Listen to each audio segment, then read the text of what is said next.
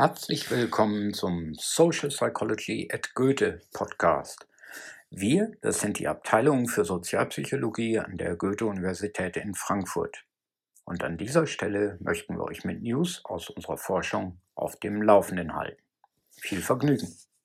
Herzlich willkommen zu unserem neuen Podcast der Goethe-Universität in Frankfurt. Mein Name ist Diana von Kopp. Ich promoviere an der Abteilung für Sozialpsychologie und mein Thema ist hybride Teamführung.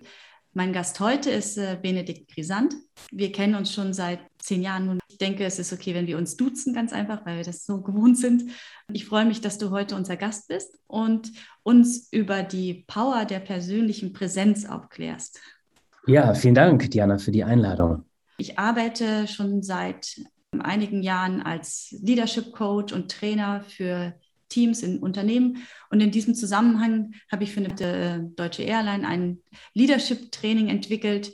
Und im Zuge dessen hatten wir einen Train-the-Trainer-Kurs. Und ich war so ein bisschen auf der Suche, diese Trainer so auszubilden in diesem Thema Präsenz und Wirkung, weil die natürlich eine hohe fachliche Kompetenz hatten. Aber das auch an den Mann zu bringen, da braucht es ja noch so ein paar Tools. Und ich habe mich im Theater umgesehen.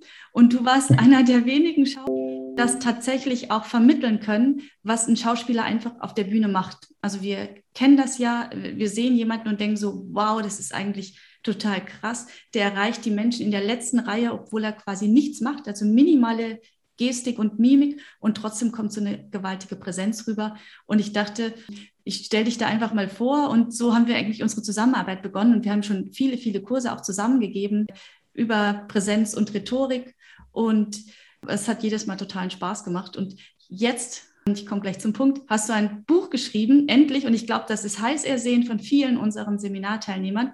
Und es nennt sich die Power der persönlichen Präsenz. Und hier bringst du deine Tools aus dem Schauspiel und der Psychologie zusammen und zeigst uns allen, wie wir noch toller wirken können. ja, genau. Äh, also ich hatte tatsächlich ganz oft auch nach Trainings oder Coachings die Anfrage, so wo, wo kann man das denn jetzt irgendwie nachlesen noch? Und dadurch, dass ich vor allem durch diese, diese schauspielpraktische Arbeit ähm, ganz, ganz viel selbst immer gemacht habe und mir irgendwie nie so bewusst war, was steckt denn da vielleicht für eine Theorie dahinter, hatte ich mich dann irgendwann mal hingesetzt und gesagt, okay, ich versuche das Ganze auch mal auf, auf Papier zu bringen. Und ja, ich hoffe, das ist äh, gut gelungen, ja. Ja, ich durfte ja schon reinschauen. Das Erste, was mir aufgefallen ist, ist auf dem Cover machst du ja was, was man eigentlich nicht tun sollte. Du verschränkst die Arme.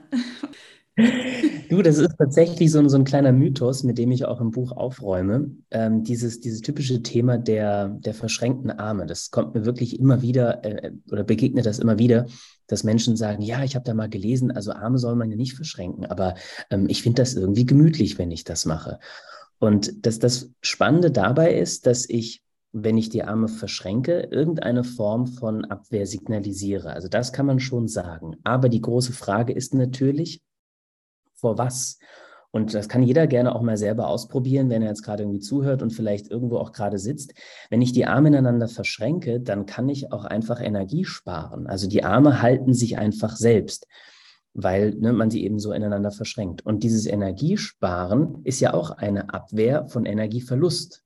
Das ist zum Beispiel äh, eine Möglichkeit. Oder aber, wenn einem kalt ist und man die Arme verschränkt, dann wehrt man die Kälte ab.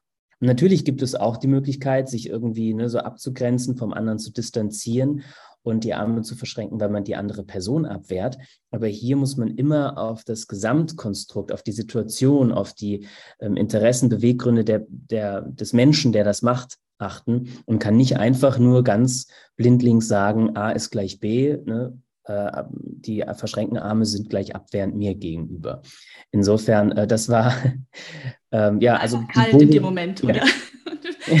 das Foto war trotzdem gut. Wir nehmen das mal, oder? Ähm, es war tatsächlich eine, ein ganzes Fotoshooting, wo, wo wir dann gesagt haben, okay, das ist etwas, was unterschiedliche Dinge repräsentiert. Auf der einen Seite natürlich das, das Business-Element, weil ich ja eben hauptsächlich im, im Business-Trainings und Coachings auch mache für äh, Führungskräfte, für Menschen, die auf Bühnen stehen, die äh, im Meeting unterwegs sind, die mit Menschen arbeiten in irgendeiner Art und Weise oder da auch kommunizieren. Das heißt, auf der einen Seite ist es eine gewisse Pose, also das Medium Bild wie Kamera ist immer was Besonderes weil in einem Medium wirken wir immer anders. Also wenn ich ganz einfach nur vor der Kamera gestanden hätte, ohne irgendeine Pose, dann wirkt das auf, auf der Kamera bzw. auf dem Bild meistens etwas ausdruckslos. Das heißt, das Medium Bild, dazu braucht man meistens, sieht man bei allen Hollywood-Stars oder auf dem roten Teppich, wie die Leute immer ganz stark sich in Posen werfen, äh, wo man Manchmal von, von außen. Oder auf der Straße. Ne? ja, genau, genau. Äh, ja, was man ja tatsächlich auch sieht mittlerweile, die, die Menschen, die viel Instagram oder sowas machen, wie die dann ganz komisch in die Kamera gucken und von außen denkt man nur, was macht denn die Person? Aber dann in dem, auf dem Foto selbst hat es eine starke Wirkung. Ein klassisches Beispiel auch mit dieser Pose lustigerweise ist bei ganz vielen WM- und EM-Spielen. Wenn die Spieler vorgestellt werden, die drehen sich dann immer so ganz komisch mit den Armen verschränkend in die, in die Kamera, weil das äh, eher so eine klassische Pose ist, wo man einfach sagt, das, das zeigt auch eine gewisse Stärke Stärke. Eine gewisse ja. Stärke ist ja auch, was du schon ansprichst, so Status ist ja auch so eine Geschichte, mhm. die in diesem Buch angesprochen wird. Gehst du damit in den Hochstatus, indem du diese Pose zeigst oder?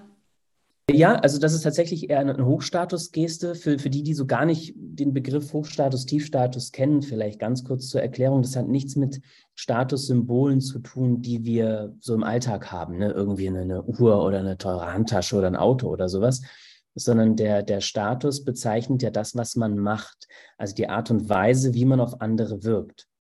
Hier muss man immer ganz deutlich unterscheiden, wie wirke ich und wie bin ich. Das sind zwei unterschiedliche Paar Schuhe, die wir eigentlich immer betrachten müssen. Aber wenn wir jetzt mal nur auf das Thema Wirkung gehen, ist Hochstatus, kann destruktiv, aber auch konstruktiv wirken. Also wir haben einmal jemanden, der der sehr sympathisch, aber auf einer dominant sympathischen Ebene ist, der, der die Menschen führt, der ähm, fürsorglich vielleicht auch ist, kümmernd irgendwie ist. Das wäre dann eher konstruktiv. Und auf der destruktiven Art und Weise wäre der dann eher von oben herab, ähm, herablassend, vielleicht auch arrogant. Mhm. Und das Ganze gibt es natürlich im, im Tiefstatus dann auch, destruktiv und konstruktiv ähm, wo man auf der einen Seite vielleicht unsicher und äh, schüchtern und mit sich selbst unzufrieden irgendwie ist, sich selbst immer nicht toll findend. Nein, aber während du unsicher und schüchtern sagst, gehst du mit deiner Körperhaltung schon so richtig in dich. Das heißt, du ziehst ja. den Hals ein bisschen ein, die Schultern hoch. Phänomenal, wie eigentlich so die Gedanken auch den Körper machen und die Körperhaltung beeinflussen. Genau, also ja, schön, dass du das beobachtet hast, habe ich nicht, nicht bewusst ja. gemacht. Das passiert ja. dann einfach, einfach so, dass man automatisch dann eben in, in so einen Status geht, weil die Gedanken das, und das ist ja auch ein Tool, mit dem man als Schauspieler sehr stark arbeiten kann. Da gibt es unterschiedliche Methodiken, aber dass man durch die Gedanken, die Wirkung der Gedanken, das Ganze nach außen auch tragen kann. Entweder bewusst oder es passiert, wie jetzt anscheinend gerade eben, ja. auch, auch unbewusst, dass man bei Hochstatusgesten eher diese ne, dominante Wirkung hat, Tiefstatus eher etwas vielleicht unsicher oder schüchtern oder serviceorientiert und dann passieren diese Dinge, ohne dass man sich dessen erstmal bewusst ist. Bei anderen Menschen aber, wie du jetzt bei mir eben in dem Fall gerade, nehmen wir das durchaus wahr. Aber auch hier manchmal bewusst und manchmal aber auch unbewusst. Und es ist ja auch ganz spannend, wenn es um öffentliche Präsentationen geht, also sei es jetzt an der Hochschule oder im äh, Meeting vor Kollegen, dass man diese inneren Gedanken hat, auch manchmal innere Kritiker, die einen vielleicht so ein bisschen runterziehen. Und das zeigt sich natürlich in der Körpersprache und man wirkt ein bisschen im Tiefstatus und gibt dem anderen vielleicht sogar eine Brücke in den Hochstatus noch mehr zu gehen, sich entweder kümmernd oder vielleicht sogar auch destruktiv in den Hochstatus. Wie kann man sowas umkehren? Ja, das, das ist natürlich ein ganz, ganz großes Thema, weil vor allem ist, ist der Punkt folgendes, dass wir ganz oft bewerten. Also wir werten und bewerten andere Menschen sehr schnell und auch uns sehr schnell. Und dadurch, dass wir immer sehr schnell was richtig und falsch machen zu glauben oder, oder es wollen, wir wollen was richtig machen, wir wollen richtig präsentieren, kommt genau das, was du beschreibst, diese, diese, diese Unsicherheit, dass wir etwas schüchterner oder irgendwas sind. Und das löst beim anderen, das nennt man dann die Statuswippe, das ist wie so eine Wippe auf dem Kinderspielplatz, mhm. ähm, entsteht beim anderen etwas. Das heißt, je unsicherer ich eher bin, ähm, schiebe ich den anderen damit in der Wippe eher ein bisschen nach oben. Man kennt das ganz oft, wenn man irgendjemandem um was bittet, dass man hingeht und im Status sich eher klein macht und sagt dann zum Beispiel, du kannst du mir einen Gefallen Bitte nicht tun. einen Strafzettel geben. Ja, ja genau. ja, genau. So, ah, es war doch nur ganz kurz und dann merkt man schon, wie man sich schnell bewegt, wie man vielleicht mit dem Kopf ein bisschen kleiner wird, wie man irgendwie eher ja, in den Tiefstatus geht, um den anderen in den, in den Hochstatus zu, zu nehmen. Und da gibt es im Prinzip mehrere Ansätze. Man kann das eine natürlich auf einer äußerlichen Art und Weise machen, also dass man körpersprachlich versucht, was bedeutet das eigentlich alles? Da gibt es ganz, ganz viele. Da habe ich in meinem Buch auch eine, eine ganze Tabelle von verbalen und nonverbalen Signalen aufgeschrieben, äh, was man alles machen kann oder sagen kann und tun kann auf einer äußerlichen Ebene. Aber wie wir ja auch wissen, und das ist in der Schauspielerei eben sehr, sehr stark verbreitet, dass wir immer über die innere Haltung gehen. Also welche Haltung habe ich zu etwas? Und diese dann automatisch wirkt, ohne dass ich mir Gedanken machen muss, hier stehe ich jetzt so breit und so drehe ich den Körper und so stecke ich die Brust raus. Das kann sonst sehr, sehr schnell, sehr unglaubwürdig oder auch äh, unauthentisch irgendwie wirken. Mhm. Du gibst ja das genau. Stichwort Authentizität. Das ist was, was ich in meinen Trainings immer wieder äh, zu Beginn höre. Also ich bin, wie ich bin und ich will auf jeden Fall authentisch bleiben. ja, ähm, ja. Und wenn die anderen das nicht so akzeptieren, dann haben die anderen das Problem so ungefähr. Und dennoch sind die Leute dann da, weil sie Konflikte haben und äh, man doch in irgendeiner Form eine Bereitschaft hat, das, das irgendwie abzustellen. Und gleichzeitig aber ist es unglaublich wichtig, viele, viele Leute ähm, diese Authentizität zu wahren. Und ich bin ja ich selbst und ich möchte so bleiben. Genau. Und also du, Diana, mir geht das ganz genauso. Das kommt ganz, ganz häufig. Und dann frage ich die Menschen ganz oft, was für sie denn Authentizität überhaupt bedeutet.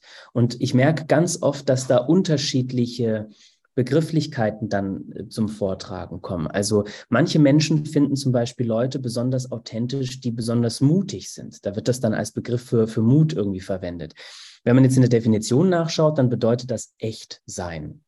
Und klar, jeder will irgendwie echt sein und so. Und da ist aber die Frage, und ne, du als Psychologin weiß es natürlich äh, besser als, als viele andere. Wir, es gibt nicht nur ein Ich, also wir haben unterschiedliche ähm, Stimmen im Kopf oder, oder wie man das dann auch immer nennen möchte, ne? kleine, kleine Teammitglieder oder, oder Gedanken. Und da, da mache ich mal ein Beispiel. Seid ihr mit euren Kumpels auf dem Fußballplatz, redet ihr genauso wie mit der Oma am Kaffeetisch? Und normalerweise haben wir da unterschiedliche Rollen im Alltag. Wir sind die, die Ehefrau, der Ehemann. Wir sind, wenn wir bei den Eltern sind, sind wir irgendwie noch in der Kinderrolle. Wenn wir von der Politesse angehalten werden oder von Polizisten angehalten werden, sind wir plötzlich in, in so einer Rolle drin. In, Im Unternehmen sind wir in der Führungsrolle zum Beispiel, haben Verantwortung für andere. Also wir haben den ganzen Tag über, unser ganzes Leben über immer unterschiedliche Rollen. Und das sind alles wir. Wir sind immer wir selbst. Und natürlich versuchen wir mal etwas anders zu sein oder was anderes zu erreichen und ändern dadurch unsere Wirkung. Und je nachdem, wie weit oder wie ich diese Tools einsetzen kann, wirkt das dann eben passend oder nicht passend. Aber das kann bei dir, weil du mich so und so kennst, anders wirken als jetzt bei der Oma, die mich eben so oder so kennt. Und da sich dann immer zu überlegen, was ist denn jetzt authentisch, frage ich mich immer, ist es nicht eher wichtig, im beruflichen Kontext auch über Professionalität und Glaubwürdigkeit zu sprechen. Ja, also da sind, ja, da haben viele Leute, glaube ich, so ein, so, ein, so ein verklärtes Bild auch ein bisschen von sich selbst, die sagen, ja, ich bin ja immer ich selbst, ohne aber vielleicht sich darüber auch Gedanken mal zu machen, in welchen unterschiedlichen Situationen bin ich denn auch oder zeige ich eine andere Seite von mir. Mhm. Es geht ja auch immer so ein bisschen um diese innere Einstellung. Manchmal haben wir vielleicht auch gar keine Lust auf eine bestimmte Rolle und spielen sie eben doch mit einer vermeintlichen ja. Authentizität, aber irgendwie merkt man schon so, hm, eigentlich will die der jetzt gar nicht am Tisch von den Schwiegereltern oder wem auch immer sitzen, aber man performt einfach und versucht es natürlich so, so gut wie möglich zu machen. Wenn ich da noch kurz ein Beispiel geben darf. Ich hatte mal ein, äh, ein, ein, ein, Vorstellungsgespräch, sage ich jetzt mal, ne? also als Trainer habe ich mich vorgestellt bei dem äh, CEO von einer Bank und der hatte mich, ich habe gleich am Anfang gefragt, was man so macht, ne? wie es Ihnen, dass man so ganz kurz einen Smalltalk da am Anfang noch hat. Und das Erste, was er zu mir sagte, war, ich hatte heute Nacht Durchfall. da war ich schon mal so, ah, ah, okay, und wusste so ganz kurz nicht, wie, wie gehe ich jetzt damit gerade um? Soll ich auf das Thema eingehen oder, oder nicht? Und er fing von sich an weiter, mir Details zu erläutern, die ich jetzt hier den Hörenden äh, erspare. Ähm, wo ich einfach sagte, ja, das, das war jetzt vielleicht in dem Moment tatsächlich gerade sehr authentisch, ne? also sehr scheinbar sehr echt, aber auch hier wieder die Frage, ist das wirklich das, was ich in so einem Business-Kontext zum Beispiel auch wirklich hören will? Also wie viel von meiner privaten Rolle, von meinem privaten Ich möchte ich in einem beruflichen Kontext auch nach außen tragen? Dass man sich darüber eben Gedanken macht. Und da ist meine Grundregel, du weißt es auch noch in den Seminaren, die wir da gemeinsam gegeben haben, habe ich immer gesagt, es gibt kein richtig und kein falsch. Es gibt kein gut und kein schlecht, wenn es um das Thema Wirkung geht sondern es geht immer darum, wie möchte ich wirken? Was ist mein Ziel?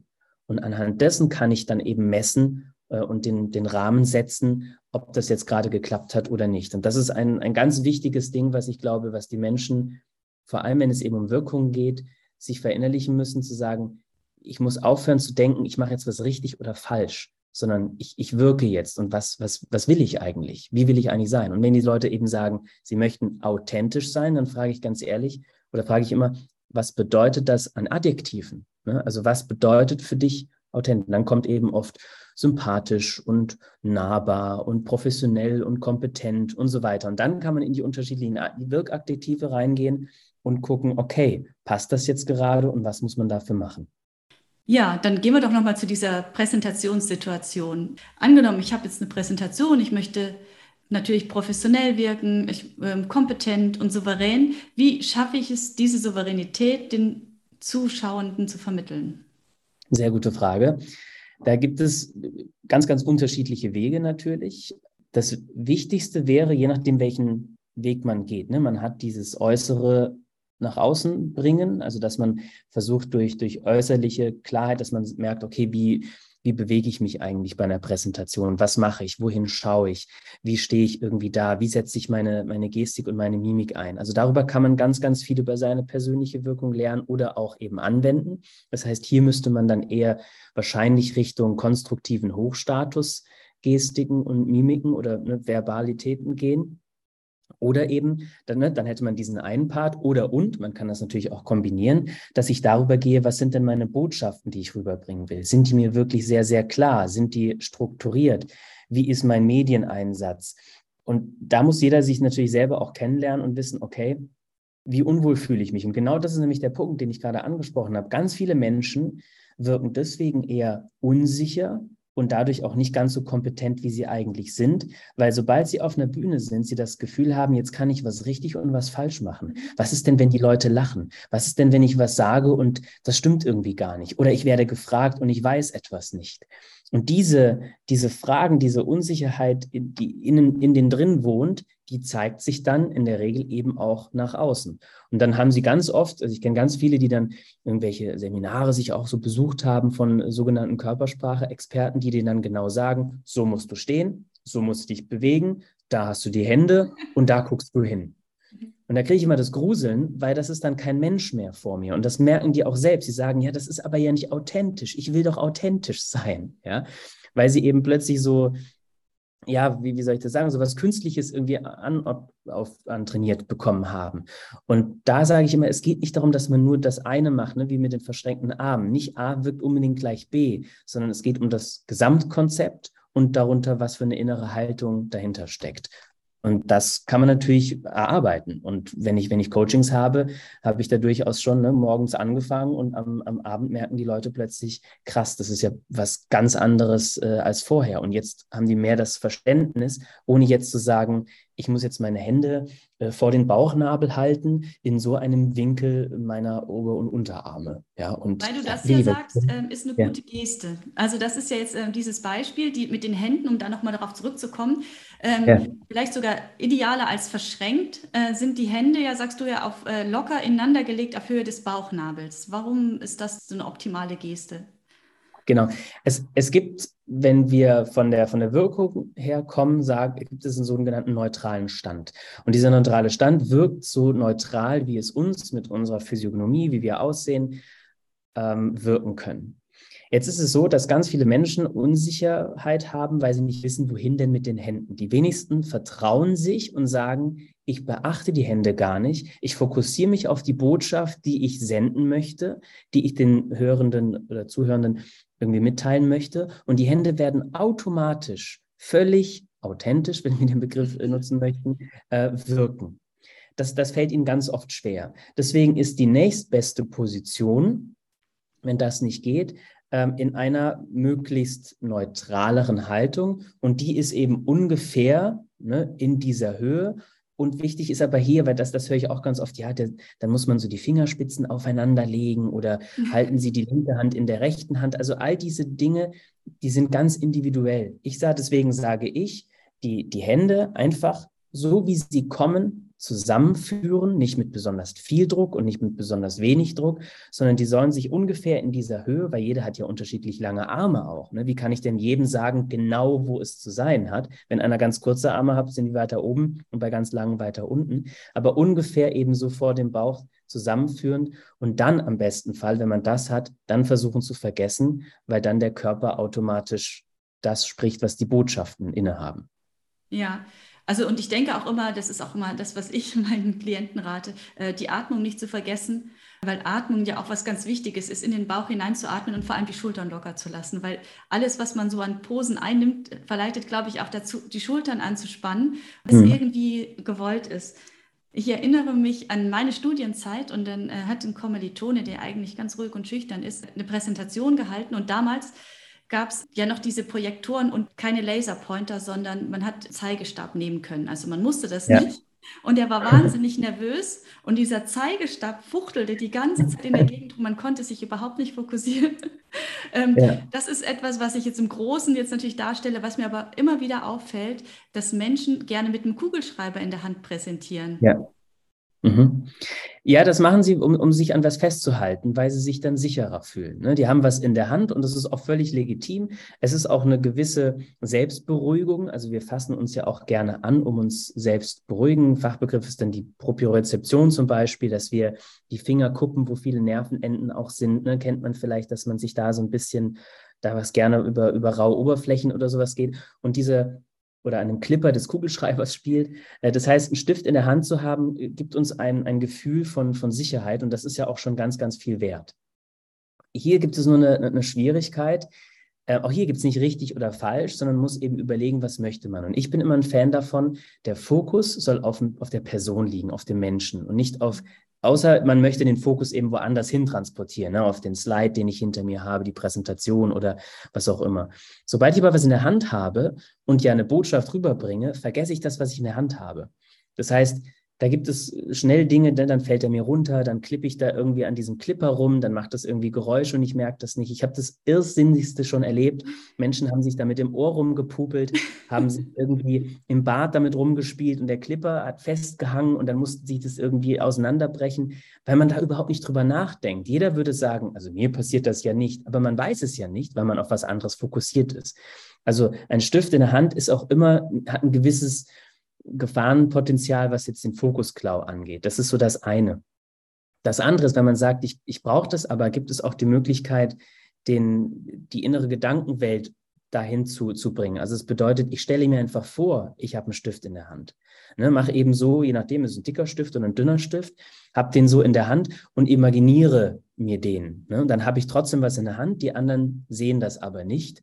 Und dadurch kann ich mich auch ein Stück weit zum Beispiel selbst da beruhigen. Also mein, mein Tipp ist immer, versucht eher den, die, die Konzentration auf die Botschaften zu legen, auf das, was ich sagen will und eben nicht auf diese scheinbaren Äußerlichkeiten, weil die dann eher Schwierigkeiten mit sich bringen könnten. Aber super schlimm ist es nicht. Also es gibt manche, die dann auch sagen, ja, und das, der Stift wirkt dann wie ein Messer und die Leute fühlen sich irgendwie bedroht oder sowas. Also ich glaube, so weit geht das gar nicht. Also Aber es ist nachdem, wie es eingesetzt wird. Also es gibt schon Leute, die sehr da pointiert damit umgehen.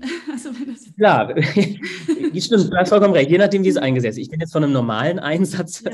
ausgegangen, aber klar, wenn der, auch wenn der rumgewedelt wird, ne, ähm, dann ist es ein bisschen wie mit deinem Zeigestockbeispiel. Sobald ich den irgendwie links oder rechts neben meinem Körper habe und damit so rumzitter oder rumwedel, dann ist der Fokus bei uns Menschen automatisch auf dem, was sich bewegt. Und dann ist der Fokus plötzlich auf dem, auf dem Stift und man nimmt den irgendwie wahr.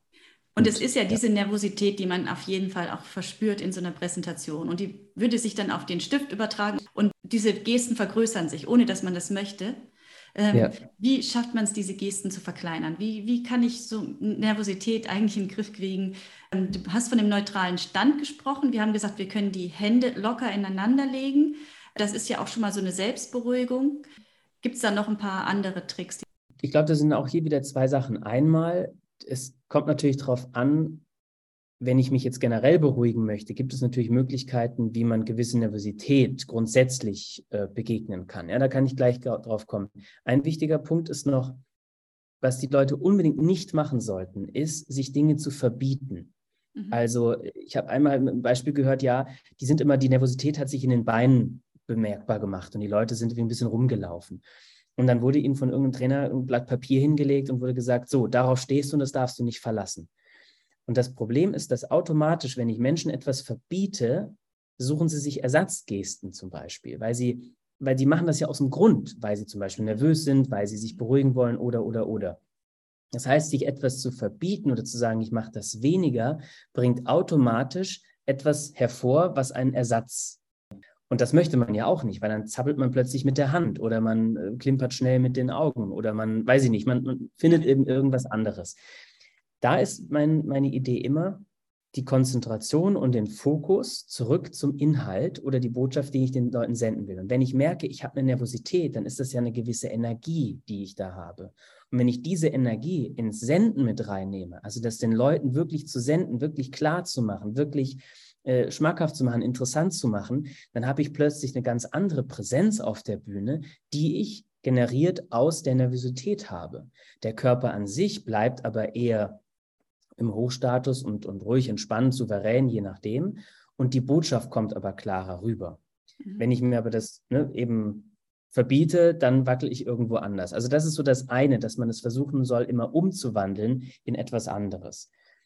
Die Nervosität grundsätzlich das ist, das klingt total einfach, weil es irgendwie auch einfach ist, aber auch sehr psychologisch und physiologisch erklärbar, ist einfach das Thema Atmung, was du vorher auch schon angesprochen hast.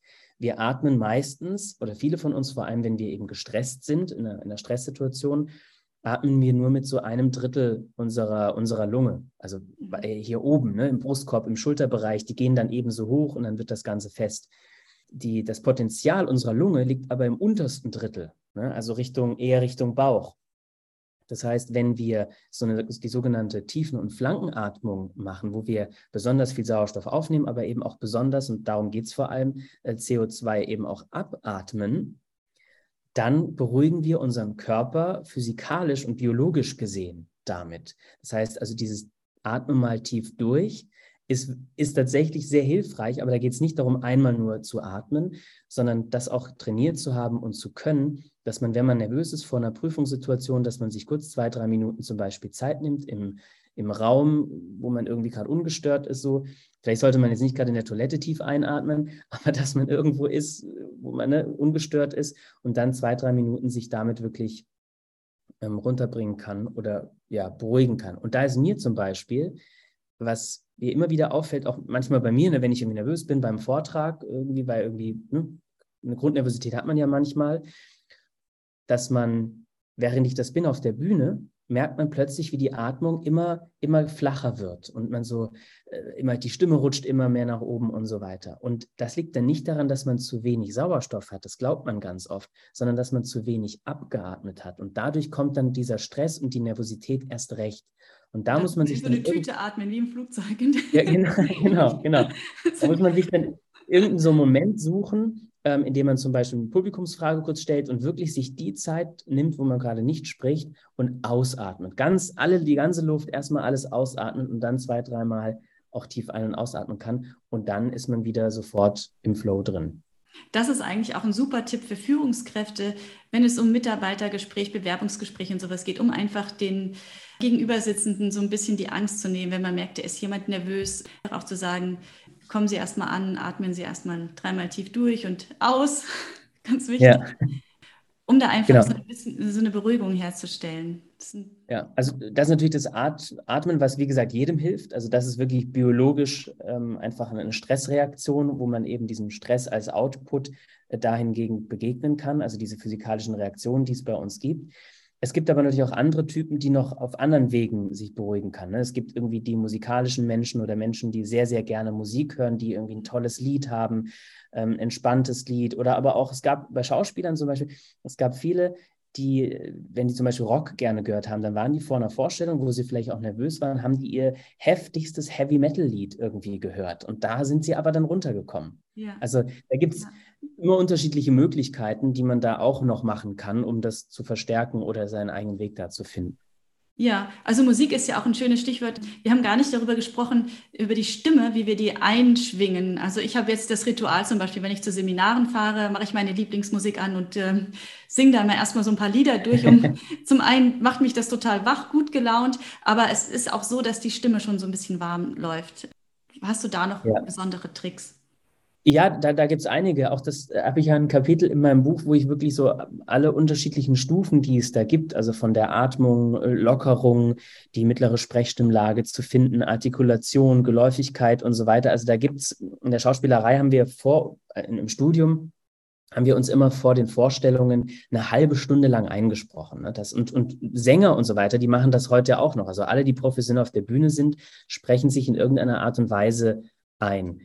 Natürlich kann man das, je mehr man das geübt hat und je mehr ausgebildet man ist, kann man den Zeitraum auch ein bisschen verkürzen, dass es eben ne, nicht mehr eine halbe Stunde ist, sondern wenn man jetzt nur spricht, eine Stunde, wo man jetzt nicht schreien muss, dann, dann reichen vielleicht auch drei, vier Minuten.